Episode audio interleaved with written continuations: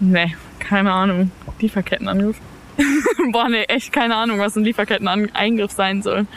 Ein Angriff, äh, also jegliche Art von, ich würde sagen, Lebensmittellieferketten. Wie heißt doch gleich der Spruch, hätte, hätte, äh, Lieferkette? So oder so ähnlich. Aber was hat es nun auf sich mit dieser Lieferkette? Genauer gesagt mit Angriffen auf digitale Lieferketten. Das haben wir Passanten in der Kölner Innenstadt gefragt und wir haben gemerkt, dass das den meisten dann doch nicht so viel sagt. Euch auch nicht? Dann seid ihr hier genau richtig. Und damit herzlich willkommen zu unserem neuen Format Digital Crime Compact. Wir beleuchten hier immer einen Aspekt aus der vergangenen Hauptfolge und die drehte sich in diesem Fall um einen der größten Hackerangriffe überhaupt, SolarWinds. Der kam unter anderem durch einen Lieferkettenangriff zustande.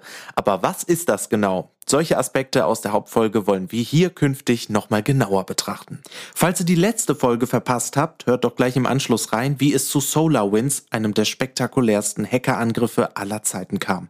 So, jetzt aber zurück zum Lieferkettenangriff oder auch Supply Chain Attack genannt. Was ist das überhaupt? Kurz erklärt. Ein Supply Chain Angriff konzentriert sich auf die Liefer- und Wertschöpfungskette von Unternehmen. Er charakterisiert sich dadurch, dass Angreifende über Drittanbieter, Lieferanten oder über die Lieferkette auf das Netzwerk eines Unternehmens zugreifen. Solche Lieferketten können sehr umfangreich und komplex sein, weshalb manche Angriffe schwer nachzuverfolgen sind. Der digitale Lieferkettenangriff geht also grundsätzlich davon aus, dass das geplante Ziel einer Attacke gut geschützt ist.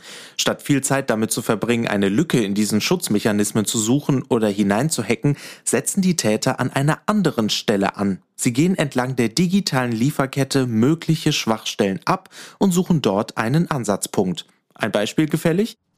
Firma X überprüft alle eingehenden E-Mails auf Gefahren und überwacht alle Computer der Mitarbeiter auf Anomalien oder Unregelmäßigkeiten. Also alles bestens geschützt, sollte man meinen. Die Täter wissen das, haben aber herausbekommen, dass diese Firma ein spezielles IT-Management-Programm benutzt. Dieses Programm bekommt regelmäßig Updates, um auf dem neuesten Stand zu bleiben. Genau dieses wollen die Hacker dann manipulieren, denn wir wissen ja, Updates steigern in unserer Wahrnehmung die Sicherheit, weshalb wir sie meist sofort installieren. Ist also ganz schön hinterhältig, denn dadurch installieren Sie mit dem Update als einem Teil der Lieferkette eine Hintertür in allen Systemen, die diese Software nutzen und das Update installiert haben. So, wie geht das jetzt genau? Kurz erklärt. Wenn es den Hackern gelingt, auf die Verteilsysteme zuzugreifen, können sie dort beliebig agieren. So kann sich zum Beispiel ein Software-Update oder auch physisches Equipment in ein trojanisches Pferd verwandeln. Das Gefährliche ist, dass Angreifende nicht auf eine Lücke genau in dem Bereich zurückgreifen müssen, auf den sie zugreifen möchten. Mittlerweile können sie sich nämlich durch die Lücken an bestimmten Stellen zu ihrem Ziel hacken.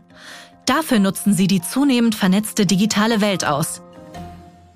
Doch der Lieferkettenangriff aus unserem Beispiel hat noch einen gefährlichen Nebeneffekt. Nicht nur das eigentliche Ziel, also unsere Firma X, wird angreifbar, sondern als Beifang auch alle anderen Unternehmen, die die Software nutzen und dieses Update installiert haben. Statt einem gezielten Hackerangriff kommt es also zu einem riesigen Kollateralschaden und etlichen betroffenen IT-Systemen.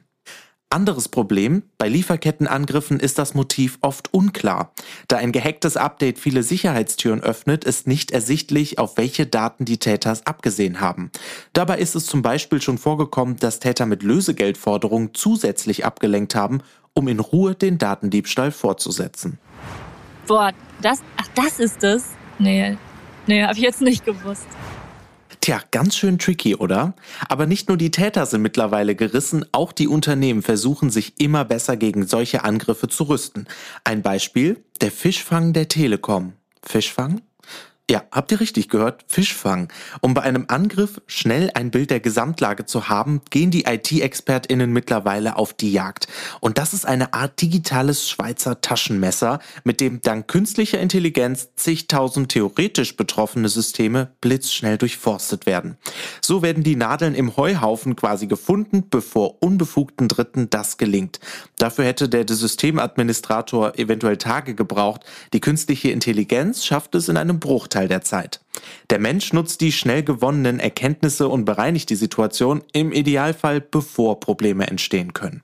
Wir hoffen, wir konnten euch mit diesem Digital Crime Kompakt etwas aufschlauen, auch wenn das bei einigen der Befragten dann überraschenderweise doch gar nicht nötig war.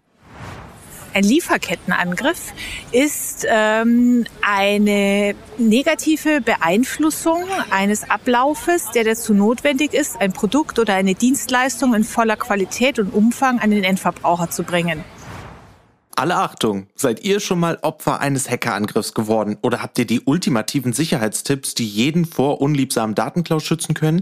Dann her damit und schreibt uns an podcast.telekom.de. Wir verabschieden uns an dieser Stelle und freuen uns, wenn ihr auch beim nächsten Mal wieder reinhört. Ach ja, und verpasst nicht die nächste Digital Crime Folge. Die erscheint Ende des Monats und geht auf digitale Spurensuche in einem echten Cyberbunker. Und ich nehme euch dann zwei Wochen später mit ins Darknet. Also seid dabei.